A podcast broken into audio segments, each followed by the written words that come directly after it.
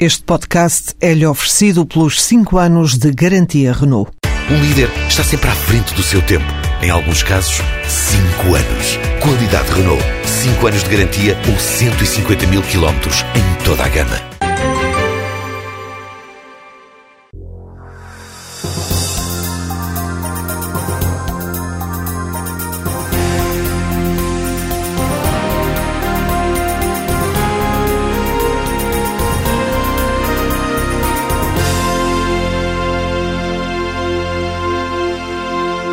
É empresário, presidente da Associação Comercial do Porto, militante adepto azul e branco.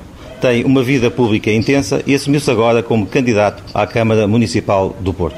Rui Moreira está hoje no Gente Conta. Bom dia. Bom dia. Muito bom dia. Criou o seu próprio tabu, fazendo um suspense sobre a sua candidatura. Há quanto tempo é que estava a ponderar-se a candidato à Câmara Municipal do Porto? Sensivelmente desde o verão passado. E o que é que o fez hesitar uh, durante tanto tempo? Não se tratou de uma questão de hesitação, tratou-se mais de, uma, por um lado, uma ponderação, por outro lado, de encontrar as pessoas eh, com que eu podia trabalhar para construir uma candidatura. Esta não é uma candidatura partidária, portanto, a lógica é uma lógica diferente. É preciso, a partir do momento em que eu manifestei disponibilidade, tive que perceber até que ponto é que essa disponibilidade correspondia também à vontade da cidade e de pessoas que eu considerava fundamentais para me apoiarem nesta caminhada para uma candidatura que eu considero que tem condições para ser vitoriosa. O senhor já, já afirmou que não entraria numa luta se não fosse para ganhar.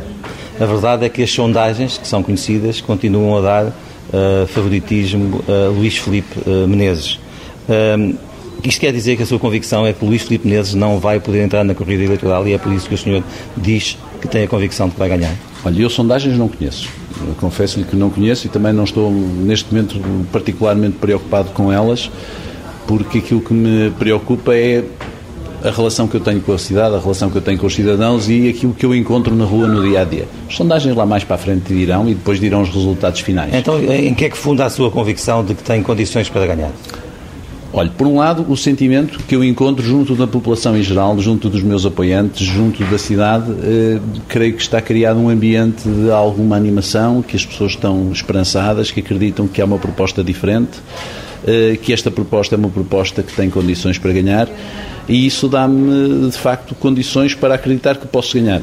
Já agora, até porque sei que o João Marcelino referiu isso numa numa, num programa televisivo, eu nunca disse que só iria uh, sabendo que ia ganhar. O que eu disse uh, foi que só, só avançaria se visse que tinha condições para poder ganhar. São coisas absolutamente diferentes. Deixa-me voltar um pouco atrás só para lhe perguntar o que pensa da limitação de mandatos eu sobre essa matéria, isso é tipicamente eh, uma questão dos partidos. Esta, esta candidatura não é uma candidatura partidária, portanto, eu sobre essa matéria, aquilo que disse no meu discurso e mantenho, eu gostaria muito que todos os candidatos pudessem ir até ao fim, que pudessem afirmar as suas ideias, que fizessem uma campanha legítima, que pudessem ser legitimados pelo voto e depois, no final, que sejam as ideias a vencer. E espero que sejam as minhas ideias então, a vencer. Eu faço esta pergunta ao cidadão. Qual é a sua interpretação da lei da limitação uh, autárquica, digamos, que impede, que impede, aparentemente, que um cidadão que já cumpriu três mandatos numa determinada eh, Câmara Municipal se possa candidatar a outra. Olha, Qual é a sua visão dessa lei? A minha visão da lei é a seguinte: aquilo que me parece preocupante, quer nesta matéria, quer noutras, e nós vemos agora relativamente ao Orçamento Geral do Estado e às discussões que têm havido, eu acho terrível que os partidos políticos, os políticos, eh, se abstenham de tomar decisões claras, que invariavelmente estejamos a assistir à judicialização da política. Isso é que me parece, como cidadão, terrível. Esta é uma matéria que deve caber aos políticos resolverem e acho lamentável que os partidos políticos não resolvam e poderiam resolver. Manter esta situação de indefinição é uma situação péssima para a democracia, é péssima para a cidadania. E vai dar-me ou não a sua visão da lei? Eu, relativamente à lei, não, não sou jurista. Eh, eh, já ouvi juristas de todos os quadrantes, porque tem sido uma matéria que vocês têm trabalhado profundamente. Eu espero que o doutor, neste caso, no caso do Porto, espero que o doutor Luís Filipe Menezes possa concorrer. Gostava muito que ele pudesse concorrer. Gostava que ele fosse até às eleições e que não fosse por causa de limitações legais que ele não pudesse concorrer. Essa é a minha preocupação. Eu, como cidadão, não faço interpretações da lei. Acho que para isso servem os partidos que as deviam esclarecer, servem os tribunais que as devem esclarecer. O CDS eh, do Porto disse não à candidatura Luís Filipe Menezes. Gosta de dizer que a sua candidatura é partidária, mas conta com o apoio do, do CDS. Isso foi eh, sabendo que, que esse apoio podia chegar foi preponderante para tomar a decisão de ser candidato eh, à Câmara de Porto? Não, de forma alguma. Aquilo que eu disse e mantenho é que a minha candidatura, sendo uma candidatura que não é dos partidos, não é antipartidária e, portanto, eu gostaria muito, que, naturalmente, de acolher, como tenho acolhido, apoios de cidadãos, desde o Bloco de Esquerda ao Partido Socialista, ao CDS, ao PSD, ao Partido Comunista, pessoas que nunca votaram. Ainda hoje encontrei uma pessoa na bomba de gasolina quando vinha para aqui e fui comprar o jornal que me dizia, olha, eu nunca votei, mas desta vez sinto-me sinto com vontade de votar porque não me tenho identificado com as candidaturas que têm sido apresentadas. Portanto, relativamente à, à questão do CDS, aquilo que eu sei é que foi aquilo que eu li, portanto, que o CDS via com simpatia a minha candidatura. Eu espero que não seja só o CDS, que sejam muitas outras pessoas a ver com simpatia, ainda que naturalmente também haja cidadãos do CDS que já manifestaram a sua vontade de votar noutras candidaturas, tem sido público, eh, como sabe. Até que ponto é que, as, as, digamos, a rivalidade que é conhecida entre o atual Presidente da Câmara do Porto, Rui Rio, e Luís Filipe Menezes ajudou a abrir o caminho para a sua candidatura? Isso esse é um problema. Se, se, me está a falar em rivalidades políticas dentro do PSD, isso são tricas partidárias que não têm nada a ver comigo, não tem. Mas que, mas que o podem mas é ajudar é, em termos de captação é natural, de voto na área do PSD. É natural que haja muitas pessoas do PSD do Porto que não se identificam desta vez com a candidatura que é apresentada pelo partido.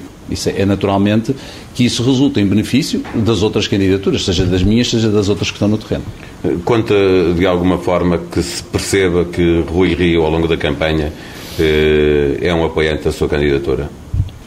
Isso é uma Conta pergunta que, que vai ter, Eu acho que isso é uma pergunta que vai ter que fazer ao, ao Sr. doutor. Faremos com certeza. na próxima, mas a pergunta será outra. Ocasião. Será é evidente, se o vai fazer. É evidente. é evidente se conta com isso. Não, não conto com isso. É evidente que gostaria muito que o Dr. Rui Rio, como qualquer outro portuense, e com a notabilidade que ele tem, eh, que me apoiasse. Mas isso é uma pergunta que vai ter que fazer põe, ao Dr. Põe esse apoio ao mesmo nível que outro apoio qualquer? Não, é evidente. Vamos lá ver todos os apoios são importantes. Quando chegarmos à hora de voto, cada um de nós tem um voto. E, e, nessa matéria somos todos iguais. Mas é óbvio que há pessoas e há cidadãos que, seja pela sua atividade política, seja pela sua atividade na universidade, seja pela sua atividade no desporto, têm de facto um impacto muito positivo se manifestarem apoio.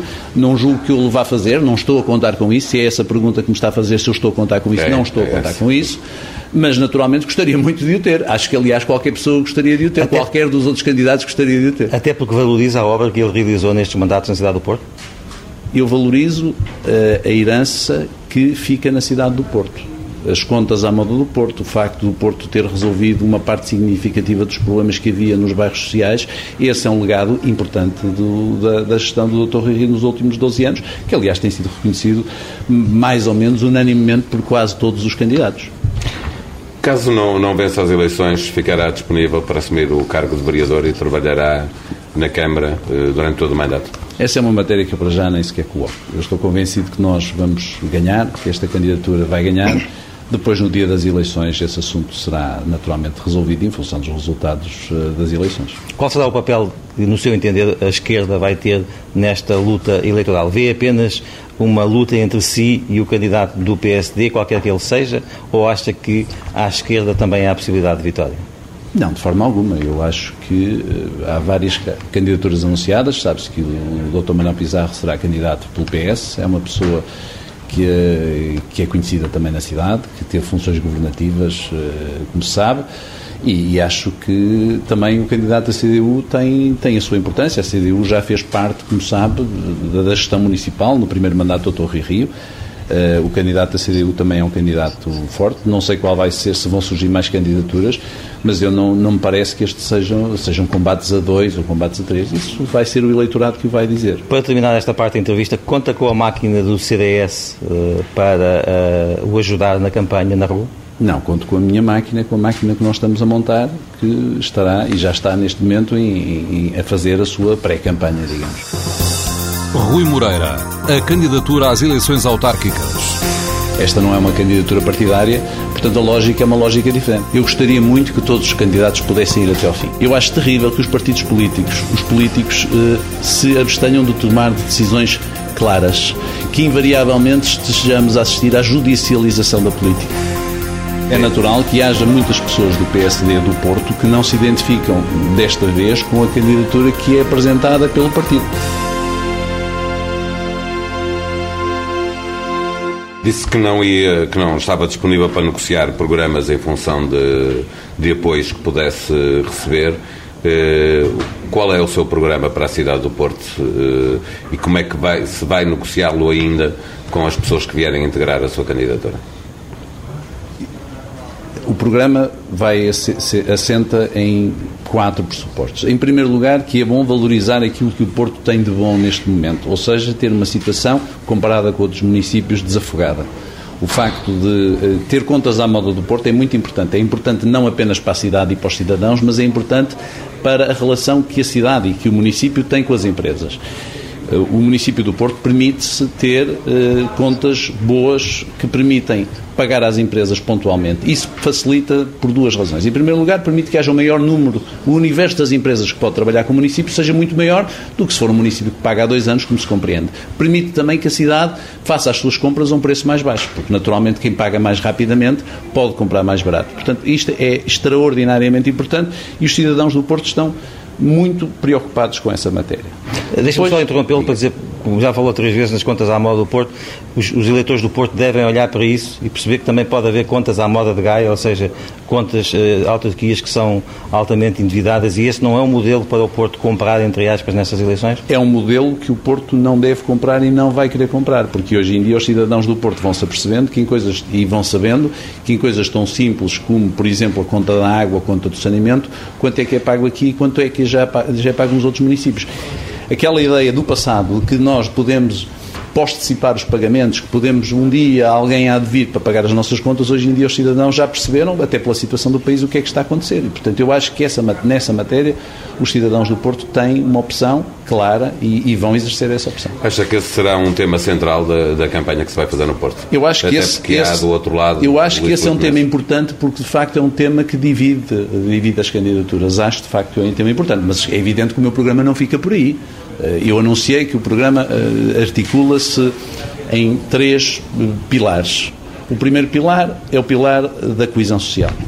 Esse pilar é fundamental, porquê? Porque nós sabemos que os tempos que vivemos são difíceis e os tempos que aí virão serão mais difíceis. E, portanto, se nós pensávamos, se calhar há uns anos, que poderíamos ter chegado hoje a uma situação de desafogo em que isso já não era uma urgência, neste momento a, situação é uma situação que já não é de urgência, é uma situação de emergência e, portanto, os municípios vão ter que continuar a trabalhar nessa matéria e de uma forma mais ativa, na medida em que o Estado Central não tem possibilidades, na medida em que a solidariedade dos outros cidadãos muitas vezes está limitada. Nós conhecemos os casos das famílias que vivem hoje com extremas dificuldades, de casais jovens que estão a voltar para a casa dos pais e, portanto, esta, esta, esta é uma prioridade absoluta. É, é, é, e não pode deixar de ser. O senhor fala muito em, em, em, coesão social, mas também fala no Porto como cidade cosmopolita e solidária. Sim. Uh, Pode-se ver a sua candidatura, a sua candidatura uh, face, uh, por exemplo, a Luís Filipe Menezes, e a comparação é, é, é, inevitável, como uma, uma candidatura nortista, elitista e liberal face a, uma, a um projeto mais popular, mais linkado ao, ao digamos, ao, ao povo dos bairros sociais do Porto. Bem, eu relativamente a nortista, ou solista, elitista e liberal, julgo que isso é um livro do Dr. Luís Filipe Menezes e faz parte do seu discurso, portanto eu não, não, gosto, de, não gosto de referir esses, esses incidentes, são incidentes históricos que estão tratados. Não, a minha candidatura é uma candidatura que é exatamente virada para resolver os problemas dos cidadãos. Os cidadãos do Porto são os cidadãos que vivem no Porto, que aqui habitam, que têm condições sociais muito variadas, pessoas que vivem nos bairros sociais, pessoas, muitas pessoas que estão desempregadas, muitas pessoas que estão a ver-se na necessidade de sair do Porto. E nós temos um problema enorme com o esvaziamento do Porto. Temos uma universidade fantástica que todos os dias está a, a, a, criar novos talentos, a criar novas pessoas que são perfeitamente capazes e, no entanto, que não encontram aqui oportunidades e para essas pessoas tem que se criar oportunidades. O, Rui Rio uh, saneou as contas do Porto, fez obra no Porto.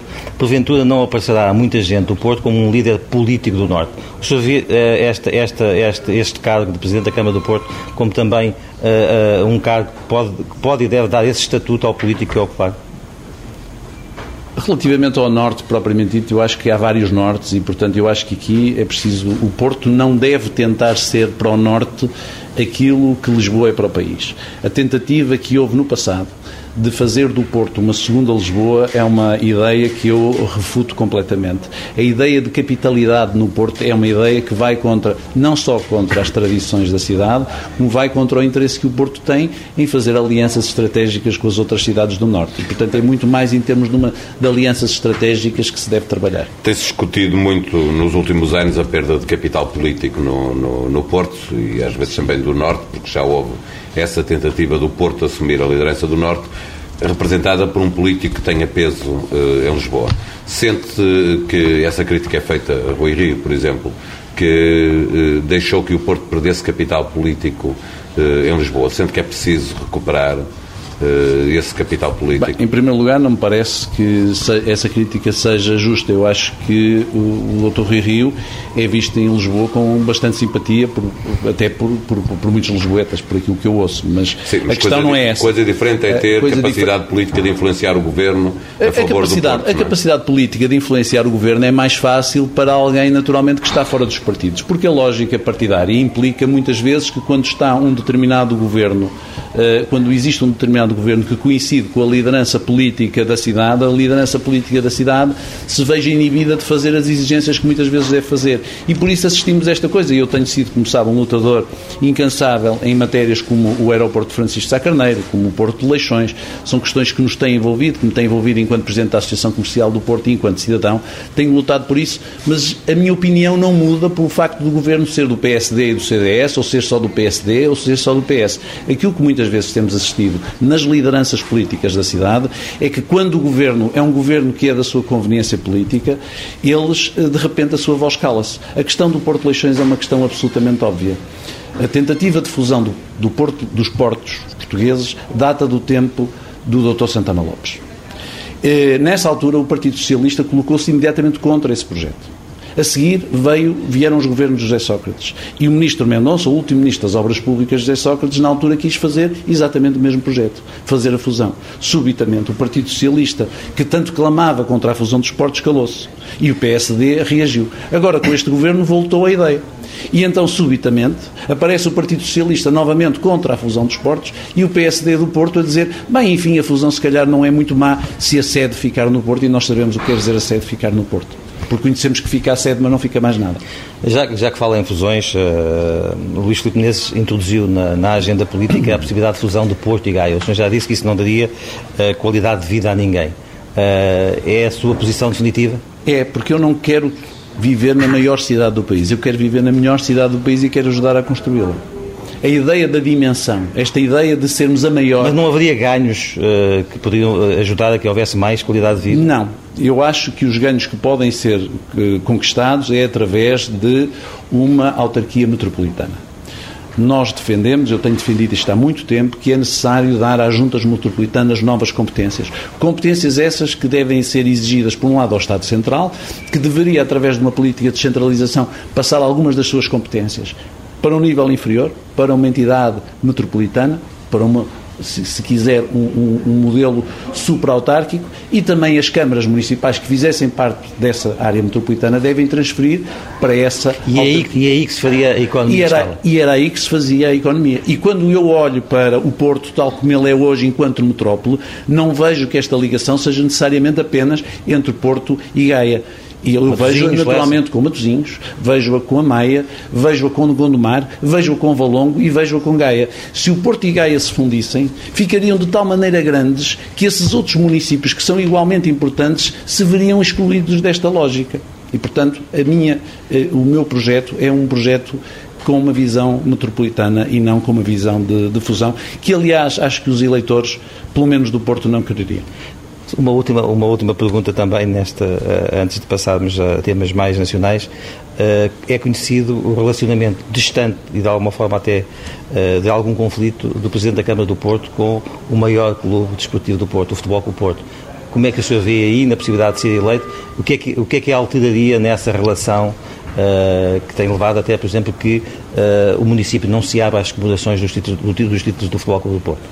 Bem, em primeiro lugar, não há boa promiscuidade. E, portanto, a ideia da promiscuidade entre o futebol e a política parece-me ser péssima. Devo dizer, aliás, como amante do futebol, que acho que é pior para o futebol do que é para a política. Acho que o aproveitamento das conquistas dos clubes por parte dos dirigentes eh, políticos das cidades é terrível, é nocivo ao futebol. Essa interferência tem muitas vezes assassinado o futebol e transformado o futebol em coisa muito pior do que aquilo que nós gostaríamos, aqueles que gostam de futebol. Algumas cautelas, portanto, numa eventual mudança da política da cidade em relação Não, ao clube? agora, se me pergunta como é que, se, por exemplo, a, a cidade do Porto deve rejubilar e a Câmara Municipal do Porto deve abrir a sua varanda aos clubes da cidade que consigam ganhar títulos, olha, vou-lhe dar o exemplo, se o Boa Vista for voltar à, primeira, à, à, divisão principal, como eu acho que vai acontecer, eu acho perfeitamente natural que o Boa Vista celebre, que se abra a Câmara Municipal do Porto ao, ao Boa Vista. Agora, o que um autarca não deve fazer, e eu não farei certamente como Presidente da Câmara, mesmo sendo portista, se for o Porto que ganha o campeonato, como aliás é normal, o que não me verão é eu agarrar a parte da taça, uma asa da taça e dizer que aquela conquista é minha. Abrirei, sim senhor, a varanda, mas espero poder deixar lá o Futebol Clube do Porto a celebrar, eu vou descer, vou para o pé da estátua Almeida Garrete, vou-me juntar aos portistas e vou celebrar. O que não vou dizer é que a conquista é minha. Seria capaz de fazer aquilo que fez o Autarca de Gaia com o, o, Centro de Treinos do Porto no, no Olival? Eh, pôr a Câmara ao serviço de um, de um clube de futebol? Olha, eu acho que o Futebol Clube do Porto fez um excelente negócio com o Vila Nova de Gaia. E a eu, Câmara enquanto... de Gaia? A Câmara de Gaia tem que perguntar ao Dr. Luís Filipe Menezes, eu não sou Presidente da Câmara de Gaia, nem pretendo Mas faria ser. isso como Presidente da Câmara de Porto? No senti em, em, que sentido? No sentido de proporcionar ao Futebol Clube do Porto uh, aquelas instalações com a ajuda da Câmara. Nós sabemos que aquilo não é só. Uh, não, não foi o Futebol Clube Porto que o, que o fez a título particular. A Câmara deu uma grande ajuda. e, portanto, pôs lá algum do, do seu investimento. Não é? Olha, eu relativamente a essa matéria, como digo, acho que para o Futebol, para Clube Porto foi ótimo negócio. Para a Câmara de Gaia, terá que perguntar aos gaienses se eles acham que foi bom negócio. Se me pergunta se uma cidade, na situação atual da cidade do Porto, se deve investir em, em, em equipamentos esportivos, eu acho que sim, nomeadamente em equipamentos esportivos que sejam acessíveis à população. É absolutamente essencial, por exemplo, no desporto estudantil. Os estudantes precisam de locais para, para praticar desporto. É preciso fazer esse investimento. Agora, relativamente aos clubes, a situação é uma situação diferente, até porque os clubes têm já neste momento os seus recursos. Isso, isso é que importa ver. Os clubes neste momento conseguiram já tudo aquilo que precisam. E, portanto, eu compreendo que para o Futebol Clube do Porto foi um excelente negócio. Se me perguntar agora, se nós vamos agora fazer um segundo centro de estágio não, não para é tentar trazer feito, não é preciso. Não, mas isso é que tem sido muita lógica dos nossos municípios. É que aquele já tem e nós também queremos ter. E, portanto, eu acho excelente que os municípios se organizem. Se a Câmara de Gaia entende que o Olival deve ser uma área de desenvolvimento de Gaia e por isso quis lá investir, foi uma opção que foi feita. Essa, essa opção no Porto não se coloca. O Porto é uma cidade mais infraestruturada do que Gaia, é uma cidade muito diferente de Gaia, em que tem de facto grandes carências. Se me perguntar se, essa, se há uma carência, e eu acho que há uma carência, de facto, em equipamentos esportivos, mas é mais nesse sentido de equipamentos desportivos disponíveis para a população, disponíveis para os estudantes, que muitas vezes se queixam que não têm de o fazer, até porque há problemas, como sabe, com o CDUP, com o Estado, que era o antigo Estádio Universitário e que, que carecem de ser, de ser resolvidos. Rui Moreira, o projeto para a cidade do Porto. Eu anunciei que o programa uh, articula-se em três uh, pilares. Relativamente a nortista ou sulista, elitista e liberal, julgo que isso é um livro do Dr. Luís Filipe Menezes e faz parte do seu discurso. O Porto não deve tentar ser para o norte aquilo que Lisboa é para o país. A capacidade política de influenciar o governo é mais fácil para alguém, naturalmente, que está fora dos partidos.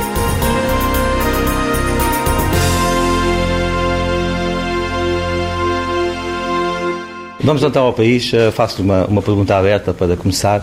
Como é que o senhor, como empresário, olha para esta, esta dicotomia finanças versus economia? O, o, que é que Portugal, o que é que o país pode e, pode e deve fazer no futuro próximo para contrabalançar o que temos, as políticas que temos visto nos últimos anos? Bem, em primeiro lugar, era quando eu vejo uh, a situação do país, uh, não posso ignorar os condicionalismos a que estamos sujeitos, condicionalismos de variadíssima ordem. Nós temos hoje uma carga fiscal extraordinariamente elevada que tem dois efeitos, tem um impacto direto na população e no, na perda do seu poder de compra, tem um impacto terrível nas empresas e no, no, no financiamento das empresas.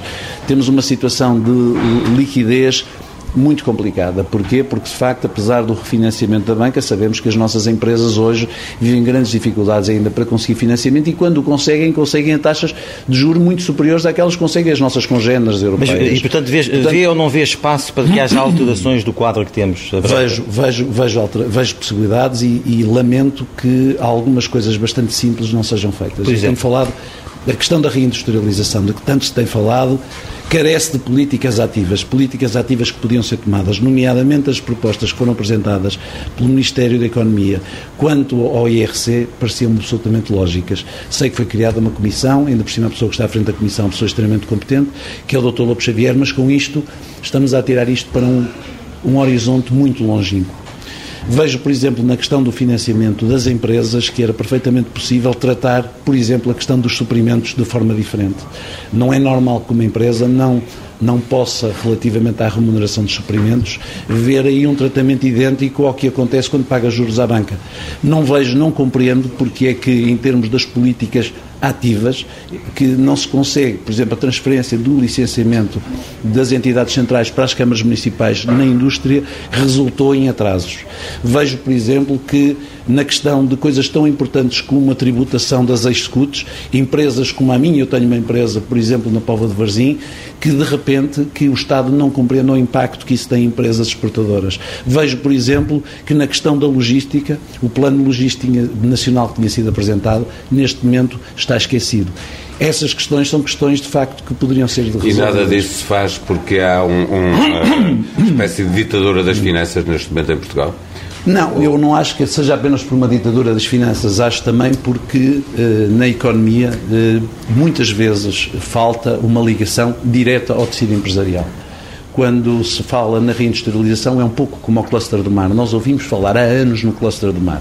No entanto, nós assistimos ao que é que, quais são as medidas ativas. O armamento português, neste momento, não tem condições de competitividade com o armamento estrangeiro, por inúmeras razões que não vale a pena aqui listar, porque não teríamos tempo.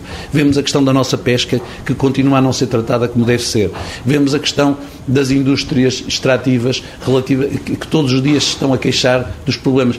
Na indústria é um pouco a mesma coisa. Há um grande voluntarismo discutem-se muitas vezes assuntos que se parecem ser muito interessantes em, em, em, programas de televisão, mas quando se fala com os empresários. Quando há muita teoria, muita pouca ligação à realidade concreta. Há muito pouca realidade. E, e isso tem a ver realidade. com o facto do Ministro da Economia eh, não ser uma pessoa que tenha eh, experiência de empresas? Não. Acha que é preciso. Não, não. tem a ver com o facto de o poder político estar rodeado por um conjunto de pressões e um conjunto de empresas que de facto não vivem no mundo da competição. Nós temos em Portugal, continuamos a ter em Portugal. Está a falar dos serviços financeiros? Com certeza. Aqueles que não são transacionáveis. Portugal, se quer ter sucesso, vai ter que apostar nas, na, na indústria e nos serviços, naquilo que é transacionável. Não é apenas na indústria, é também nos serviços. Para isso é preciso. Isto são as empresas que estão em concorrência, em concorrência com o exterior. Essas empresas hoje não são olhadas da mesma forma que as empresas que não vivem em concorrência. As empresas que não vivem em concorrência acabam, com concorrência externa naturalmente, acabam por ter um poder predominante na influência do, política seja qual for o governo. Não estou esta crítica não é uma crítica a este governo. É uma crítica, de facto, a um Estado centralizado que olha muito para aquilo que está à sua volta e que, naturalmente, quando vem à província, chamemos-lhe assim, quando vem aqui ao Porto ou vem aqui ao Norte, vem fazer uma inauguração, houve umas coisas simpáticas, agora já nem tanto, porque enfim, nós sabemos o que é que rodeia os empresários, mas não compreende muito bem o que é a essência do tecido produtivo. Um tecido produtivo que tem, por exemplo, nos clusters, aqui no Porto, casos fantásticos, há startups extraordinárias que precisavam apenas às vezes de um pequeno empurrão, precisavam em que, em que áreas? Ajuda, em que áreas? principalmente nas áreas tecnológicas, tudo aquilo nos clusters da saúde, em tudo o que tem sido feito nas ligações com a Universidade do Porto. Repare, são empresas novas, de pessoas que muito bem, muito bem preparadas, muito bem formadas, mas essas empresas têm uma taxa de mortalidade infantil elevadíssima.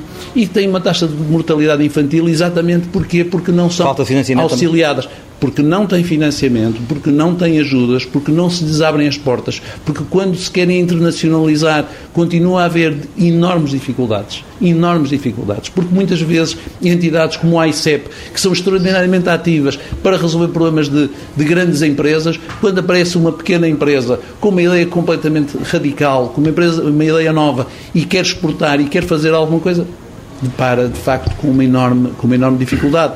Eh, por outro lado, há a burocracia. Durante anos houve um modelo, e eu participei nisso ativamente, no Simplex. O Simplex parou, desde aí a burocratização voltou voltaram-se a criar novas formas de burocratização. A azaização da nossa economia, por exemplo, é uma questão que aqui no Porto se sente. Eu falo aqui com pequenos empresários do Porto que têm imensas ideias, que têm imensos projetos, mas depois o que é que eles encontram? Encontram uma teia de, de, de, de burocracia, de impedimentos, de, de complicações, porque de facto eh, sempre que alguém quer fazer algum projeto, eh, surge esta, esta dificuldade. E o Porto, sendo uma cidade tipicamente empreendedora. O empreendedorismo é notável no Porto, nomeadamente a nível dos jovens. Quando nós falamos com eles, é raro eles dizem. Olha, eles nunca dizem que não arranjam mão de obra especializada. Eles nunca dizem que não têm mercado. Eles, invariavelmente, o que nos dizem é assim: não nos deixam respirar eles dizem que nós passamos metade do nosso tempo, enquanto devíamos estar a desenvolver o nosso produto, devíamos estar a desenvolver os nossos, as nossas vendas. Mas não, não me está a defender, a defender que, que, haja, que haja eh, menos atenção da fiscalização ou uh, também menos atenção às diretivas comunitárias, não é isso? Não. O que nós, o, eu, acho, eu eh, repare, a questão da, da, da não estou a dizer que não deve haver fiscalização, com certeza que deve haver fiscalização, mas a, a fiscalização deve ser uma fiscalização ativa. Aquilo que, no, que, que sucede em Portugal é que, por norma, a questão não é uma questão de fiscalização, é a questão de carregar as pessoas com burocracia. As pessoas são muitas vezes obrigadas a fazer um, a fazer um conjunto enorme de demarches no sentido de resolver qualquer problema.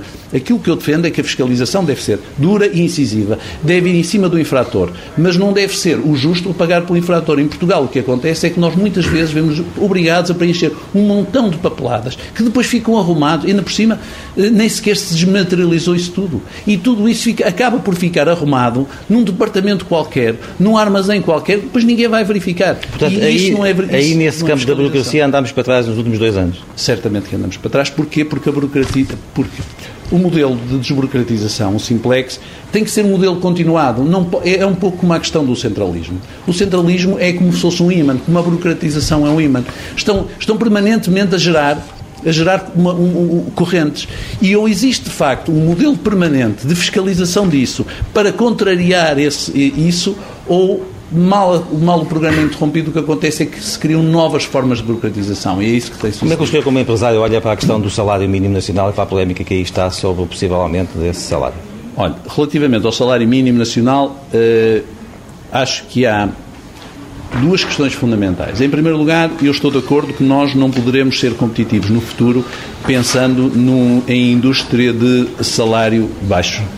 É, essa é de facto uma realidade. Nós temos que ser capazes de avançar para indústrias de valor acrescentado. E temos um excelente exemplo do que tem acontecido com as indústrias tradicionais. Quando nós olhamos para o calçado, ou olhamos para a têxtil, aquelas que tiveram sucesso foram aquelas que souberam dar o salto tecnológico, foram aquelas que deram, conseguiram criar mais valia no seu produto. Hoje em dia, nós já não somos. Antigamente, a nossa indústria têxtil, basicamente, o que era? Era, nós produzíamos para marcas que não eram nossas. Hoje em dia temos uma situação perfeitamente diferente. Mas em relação à questão do salário mínimo, mas, sim, mas... Não, a questão, agora, o, o problema do eu acho que o salário mínimo deve ser reajustado. A questão fundamental é que o que se deve impedir é que isto crie um efeito de pirâmide, ou seja, eu acho que eh, em muitos dos contratos coletivos de trabalho há uma indexação dos vários degraus ao salário mínimo. E essa é que é a preocupação. Ou seja, temos que encontrar formas. Aliás, creio que a proposta da OGT é uma proposta muito interessante, no sentido de dizer, vamos então incrementar o salário mínimo, criando aí uma redução na TSU para que as empresas não tenham de repente, subitamente, quando o mercado doméstico está como está, um impacto muito mas, negativo mas isso, suas... Mas isso não é, isso não é, pôr, não é pôr o Estado a, a pagar esse aumento não, salário o que, o, não, que é, o, o, que é impossível não, neste momento para as finanças? Não, João, porque para o Estado é bom negócio. Porque repare, se o salário do mínimo aumentar 50 euros, o que é facto é que a TSU, a TSU também aumenta, não é? E no, no, valor bruto, no valor bruto aumenta e, portanto, permitiria ao Estado dizer, não, mas então vamos baixar a TSU de tal maneira que ela fique apenas no valor que existia anteriormente. E, portanto, nesse aspecto, parece-me que a, a, posição do João Proença é extraordinariamente interessante e faz todo sentido também matematicamente, porque é muito melhor criar isto do que criar desemprego. Ainda olhando para, para a economia, antes passamos à parte política, porque o tempo corre e em rádio, ao contrário de jornal, é mais difícil de gerir o tempo. Ali é uma questão de espaço. Eh, para lhe perguntar, na última crónica que escreveu no Jornal de Notícias, eh, deixava muito claro a sua ideia de que o Estado é um, é um fardo muito pesado, porque fica com uma parte substancial do, do rendimento e, portanto, advoga um corte na, na, na despesa do Estado. Eh, acontece que o grosso da despesa está, são despesas sociais. e essa discussão está a ser feita agora porque o Governo tem que apresentar um, um plano. Uh, acha que o país tem condições de fazer esse corte nas atuais circunstâncias, carregando nas despesas sociais, carregando nos cortes, obviamente? Paulo, não foi isso que eu escrevi. O que eu disse é que o Estado representa um peso muito pesado e não é provável que no próximo tempo deixe de o ser ou possa deixar de o ser. O que tem é que ser mais eficiente. Ou seja, tem que nos devolver mais o Estado tem que ser acima de tudo. Nós temos um sobrepeso do Estado, todos o reconhecemos. Não há ninguém que não o reconheça, a não ser a extrema-esquerda. O Estado representa hoje, absorve uma parte significativa da nossa riqueza, provavelmente uma, uma, nós não temos capacidade de ir mais além, mas de facto pensar numa redução no peso do Estado hoje é impossível. Porquê? Por causa das políticas sociais. Quer dizer, a única forma de reduzir a despesa do Estado seria o Estado não cumprir com a sua função social e, portanto, não é isso que eu defendo. Agora, o que eu digo é, pois, mas eu já que nos custa tanto... Está aí um plano para custar 4 nos... mil milhões de euros, não é? Sim. E tem que ir... Uh, tem que ser uma parte significativa nas despesas sociais, não há, Sim, não há outra mas, maneira. Mas, mas eu acho que para isso, sinceramente, acho que não, não há margem. Portanto, não, não eu acho que numa porque situação... isso também teria um impacto direto na economia também? Exatamente, porque de facto nós já vemos hoje, por, por causa do desespero das pessoas, quer dizer, nós, nós, as, quem defende isso? Eh, eu percebo que numa, numa folha de Excel é muito fácil dizer vamos reduzir o subsídio de desemprego em X%, mas é preciso andar nas ruas, é preciso ver como é que as pessoas vivem. As pessoas neste momento chegaram ao limite da sua tolerância. Chegaram, mas, mas a tolerância não tem a ver com o seu sentimento, tem a ver com as condições objetivas. Nós vemos hoje famílias que viviam em situação desafogada e que hoje vivem em enorme aflição. E as pessoas não estão desempregadas porque querem. Aquela ideia de que as pessoas estão desempregadas porque querem ou porque. Quer dizer, nós não podemos pensar que as pessoas que estão desempregadas são, são párias e, portanto, eu não acredito na redução por aí. Se me pergunta se é possível reduzir alguma coisa nas despesas do Estado, eu acredito que sim. Tenho, tenho algumas ideias e tenho-as defendido. Parece-me que há algumas áreas do Estado em que se podem ainda cortar gorduras. Eh, e, e, e, parece que todos nós as compreendemos. E que o Estado tem que ser mais ágil, tem. Nós sabemos que vamos precisar de mais saúde nos próximos anos. Seguramente estamos a envelhecer, todos nós, felizmente, foram-nos dadas as condições para isso. E, portanto, temos que ir fazer investimentos. Há outras áreas em que, naturalmente, poderemos ter que desinvestir e deveremos desinvestir. Por exemplo, nas Forças Armadas. Eu defendo, por exemplo, há muitos anos, não compreendo porque é que nós continuamos a ter um exército uh, com um peso tão grande nas Forças Armadas. Portanto, há coisas que se podem fazer. Mas o Estado, sendo pesado como é, tem que nos devolver mais, tem que ser mais eficiente na forma como nos devolve, porque, no fundo, trata-se de redistribuição. Nós pagamos impostos para quê? Em primeiro lugar, para que o Estado cumpra as suas missões fundamentais. E nisso é muito ineficiente. Por exemplo, na justiça, a questão da justiça é uma questão que nos afeta a todos nós, aflige a nós todos transversalmente. Fala-se muito da educação. A educação aflige quem tem filhos. Mas a justiça afeta-nos a todos nós, afeta as empresas, afeta os indivíduos. A justiça está carregada de processos porquê? Porque as pessoas, mesmo sendo faltosas, acreditam que podem ter a sorte do processo nunca mais ser julgado, de poder haver não sei quanto tempo em tribunal, ou até, quem sabe, muitas vezes, de a sentença ser uma sentença errada, porque muitas vezes acontece. Então, em casos de direito comercial, eu conheço imensos casos em que, de facto, os tribunais parecem não compreender sequer a gênese do problema. E, e aqui nós podemos fazer exigências ao Estado, ou seja, já que temos um Estado pesado e não vamos poder deixar de ter esse peso, então que ele seja mais eficiente. Foi nesse sentido que eu escrevi essa crónica. Rui Moreira, a economia nacional. A questão da reindustrialização, de que tanto se tem falado, carece de políticas ativas. Na economia, muitas vezes falta uma ligação direta ao tecido empresarial. Portugal, se quer ter sucesso, vai ter que apostar nas, na, na indústria e nos serviços, naquilo que é transacionável. O Simplex parou, desde aí a burocratização voltou. Eu estou de acordo que nós não poderemos ser competitivos no futuro pensando em indústria de salário baixo. Vamos à política uh, pura e dura. Uh, Portugal uh, tem uma crise, mas há uma coisa que tem, que é a estabilidade governativa. Uh, o Xavier vê isso como um bem do qual, do, do qual não devemos abrir mão, uh, passo passar com a decisão do Tribunal Constitucional, com as moções de censura. Uh, acha que isso é um bem a preservar durante toda a legislatura? É evidente que a, a, governabilidade do país é importante, principalmente em situações de dificuldade como aquelas que, que nós vivemos. Eu faço essa, essa, essa, pergunta em contraponto com, uh, digamos, a descrição social e a análise social e económica que acabámos de fazer na, na, na parte anterior da entrevista. Sim. Não, a mim parece-me que relativamente à situação do, do, do, país, o país precisa de estabilidade governativa. A estabilidade governativa não, não é um bem eh, que garanta ainda assim a nossa subsistência e que garanta o nosso bem-estar.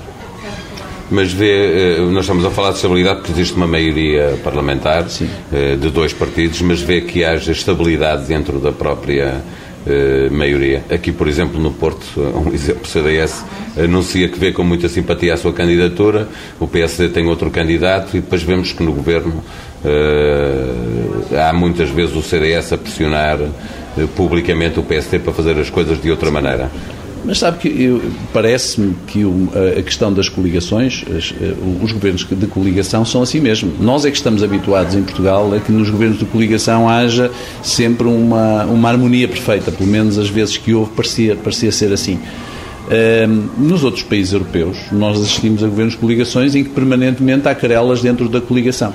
E também não devemos confundir aquilo que se passa dentro do governo eh, com aquilo que se passa nos partidos e as vozes livres dentro dos partidos. Portanto, isso não me parece. Não vê, não vê que haja essa instabilidade de que os analistas, os comentadores falam muitas vezes, a possibilidade de que a instabilidade dentro do governo seja ela própria provocadora de, de uma crise política? Eu confesso-lhe que nos últimos tempos eu tenho prestado menos atenção a essas, essas eh, querelas porque ando envolvido, como calcula, na, na minha, na minha pré-campanha e, portanto, tenho andado mais preocupado com outras coisas e tenho dado menos atenção. Mas parece muitas vezes que isso tem sido potenciado exatamente pelos, pelos comentadores.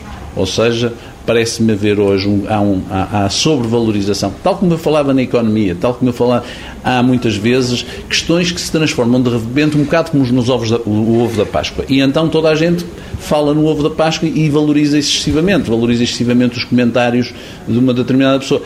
Aquilo que me parece é que. que Quando todos... está a falar desses comentários, está a falar de comentários de pessoas que fazem política, que são também dos, dos próprios partidos. É desses claro, que está a falar? Exatamente. exatamente. Acha que há um excesso de políticos comentadores? Uh, ex-líderes do PSD, agora o regresso do ex-líder do Partido Socialista. Uh, acha que isso, de certa forma, desvirtua uh, uh, o combate político do feito pelos partidos? Acho, acho que se está a partidarizar o comentário político excessivamente. Eu acho que nós, de facto, vivemos, às vezes, na partidarita aguda uh, e, e, portanto, o que acontece é que, muitas vezes, nós ouvimos aqueles comentários, naquele momento, no primeiro momento, absorvemos aquele comentário como um comentário, e eles são todos legítimos, naturalmente, mas falta sempre uma declaração de interesses. E muitas vezes estamos a assistir, para além do comentário, a um jogo político que tem a ver com querelas dentro do partido, com aspirações, com ambições de futuros candidatos a isto ou aquilo. Eu estou a ouvi-lo, uma pessoa que, enfim, que vem de fora concorrer contra os partidos, se assim se pode dizer, Sim. no Porto. Uh, fará sentido pensar, a partir das suas palavras, que esse movimento também faz falta no, partido, no país, ou seja, que porventura a erupção de um quadro político-partidário novo uh, poderia auxiliar Portugal nesta fase e neste cenário de partida dita aguda entre, basicamente, entre o PS e o PST que nós vivemos há 30 anos. João Marcelino, uh, os partidos têm andado, andam a dizer há anos que gostariam de contar com uma sociedade civil mais ativa falam muito nisso, quase como se fosse uma exigência de civismo da nossa parte. E sobretudo porque sabem que isso não vai aparecer. Eh, mas, mas achavam durante muito tempo que isso não iria aparecer. Eu espero que aquilo que nós protagonizamos no Porto seja, e o Porto muitas vezes tem sido precursor de algumas mudanças no país, como sabe, naturalmente é uma tradição da cidade do Porto, que isto possa ser visto também no país como uma iniciativa exatamente da cidadania. Eh, é evidente que se apelaram à nossa cidadania, então aqui estamos nós.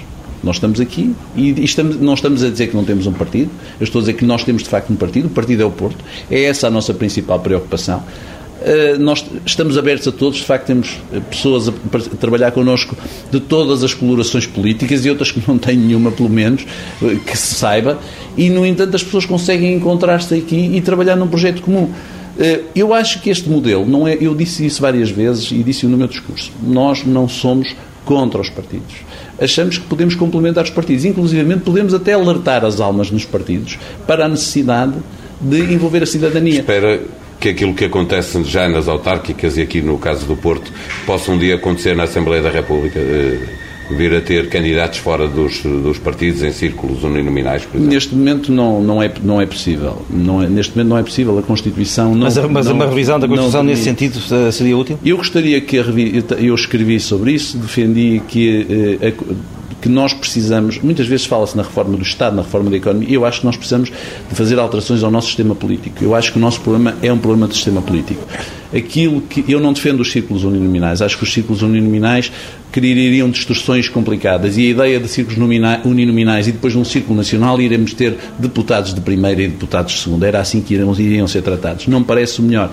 Parece que nós devemos ter círculos mais alargados eu defendo os ciclos pelas regiões. Mesmo para terminar esta, esta, esta entrevista, está à espera que a decisão do Tribunal Constitucional possa eventualmente abrir uma crise política em Portugal? Eu espero que não abra. Rui Moreira, a atualidade política. Nós é que estamos habituados em Portugal a que nos governos de coligação haja sempre uma, uma harmonia perfeita. Há muitas vezes questões que se transformam de repente um bocado como nos ovos da, o ovo da Páscoa. E então toda a gente fala no ovo da Páscoa e valoriza excessivamente. Acho que se está a partidarizar o comentário político excessivamente. Eu acho que nós, de facto, vivemos às vezes na partidarita aguda. Eu acho que o nosso problema é um problema de sistema político.